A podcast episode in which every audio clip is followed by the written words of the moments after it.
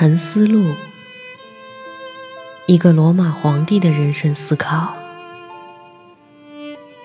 他有一种不可思议的魅力，甜美、忧郁和高贵。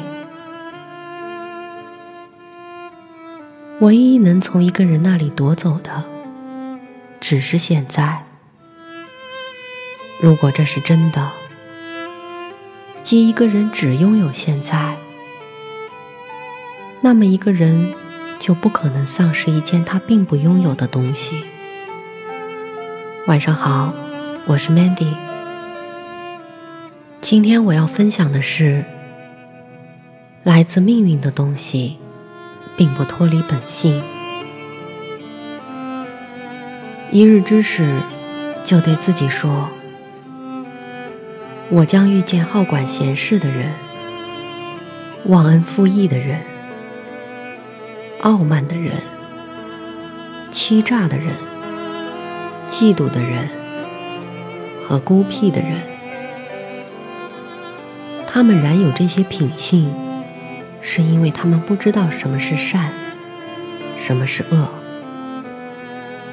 但是，我作为知道善和恶的性质，知道前者是美，后者是丑的人，作为知道做了错事的人们的本性是与我相似，我们不仅具有同样的血液和皮肤，而且分享同样的理智。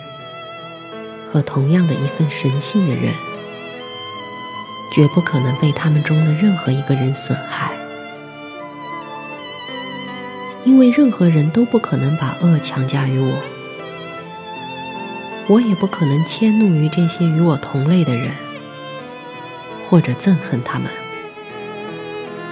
因为我们是天生要合作的，犹如手足。唇齿和眼睑，那么相互反对就是违反本性了，就是自寻烦恼和自我排斥。不论我是什么人，都只是一小小的肉体、呼吸和支配部分。丢开你的书吧。不要再让你分心，分心是不允许的。但仿佛你现在濒临死亡，轻视着肉体吧，那只是血液、骨骼和一种网状组织，一种神经、静脉和动脉的结构。也看看呼吸。它是一种什么东西？空气，并不总是同样的空气，而是每一颗都在排出和吸入的空气。那第三就是支配部分了。这样来考虑它，你是一个老人，不要再让这成为一个奴隶，不要再像现拉木偶一样做反社会的运动。不要再不满意你现在的命运，或者逃避将来。所有从神而来的东西，都充满神意。来自命运的东西，并不脱离本性，并非与神命令的事物没有干系和关联。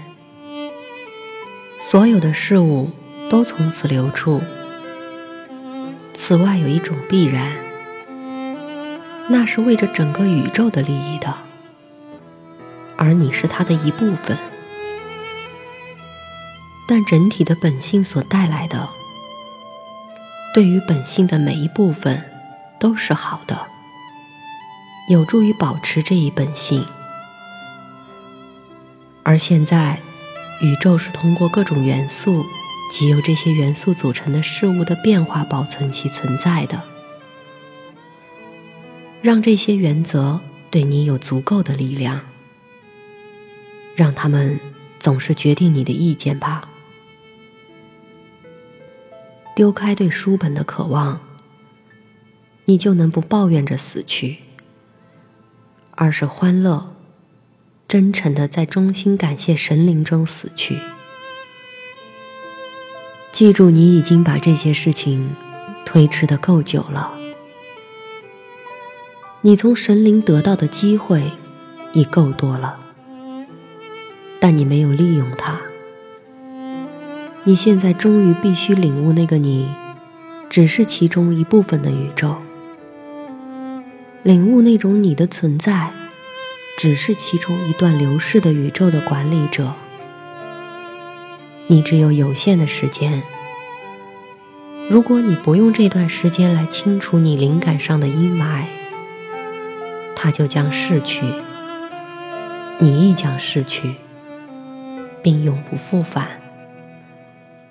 每时每刻都要坚定的思考，就像一个罗马人，像一个包有完整而朴实的尊严，怀着有爱、自由和正义之情感去做手头要做的事情的人那样。你要摆脱所有别的思想。如果你做生活中的每一个行为，都仿佛它是最后的行为，排除对理性命令的各种冷漠态度和强烈厌恶，排除所有虚伪、自爱和对给你的那一份的不满之情，你就将使自己得到解脱。你看到一个人只要把握多么少的东西，就能过一种宁静的生活，就会像神的存在一样。因为就神灵来说，他们不会像注意这些事情的人要求更多的东西。你错待了自己，你错待了自己，我的灵魂。而你将不再有机会来荣耀自身。每个人的生命都是足够的，但你的生命却已经尾声。你的灵魂却还不去关照自身，而是把你的幸福寄予别的灵魂。你碰到的外部事物使你分心吗？给出时间来学习新的和好的东西，而停止兜圈子吧。但你也必须避免被带到另一条道路，因为那些在生活中被自己的活动弄得精疲力尽的人，也是放浪者。他们没有目标来引导每一个行为。总之，他们的所有思想。都是无目的的，不要去注意别人心里在想什么。一个人就很少会被看成是不幸福的，而那些不注意他们自己内心的活动的人，却必然是不幸的。你必须总是把这记在心里：什么是整体的本性？什么是我的本性？两者怎么联系？我的本性是一个什么性质的整体的一部分？没有人阻止你说或者做那符合本性的事情。西奥菲拉斯图斯在他比较各种恶的行为时，像一个真正的哲学家那样说：因欲望而引起的犯罪。比那些因愤怒而引起的犯罪更应该受谴责，因为因愤怒而犯罪的人，看来是因某种痛苦和不自觉的患病而失去了理智；但因欲望而犯罪的人，却是被快乐所压倒，他的犯罪看来是更放纵。和更懦弱。紧接着，他又以一种配得上哲学的方式说：“因快乐而犯的罪，比因痛苦而犯的罪更应该受谴责。总之，后者更像一个人首先被人错待，由于痛苦而陷入愤怒，而前者，则是被他自己的冲动驱使做出恶事，是受欲望的牵导。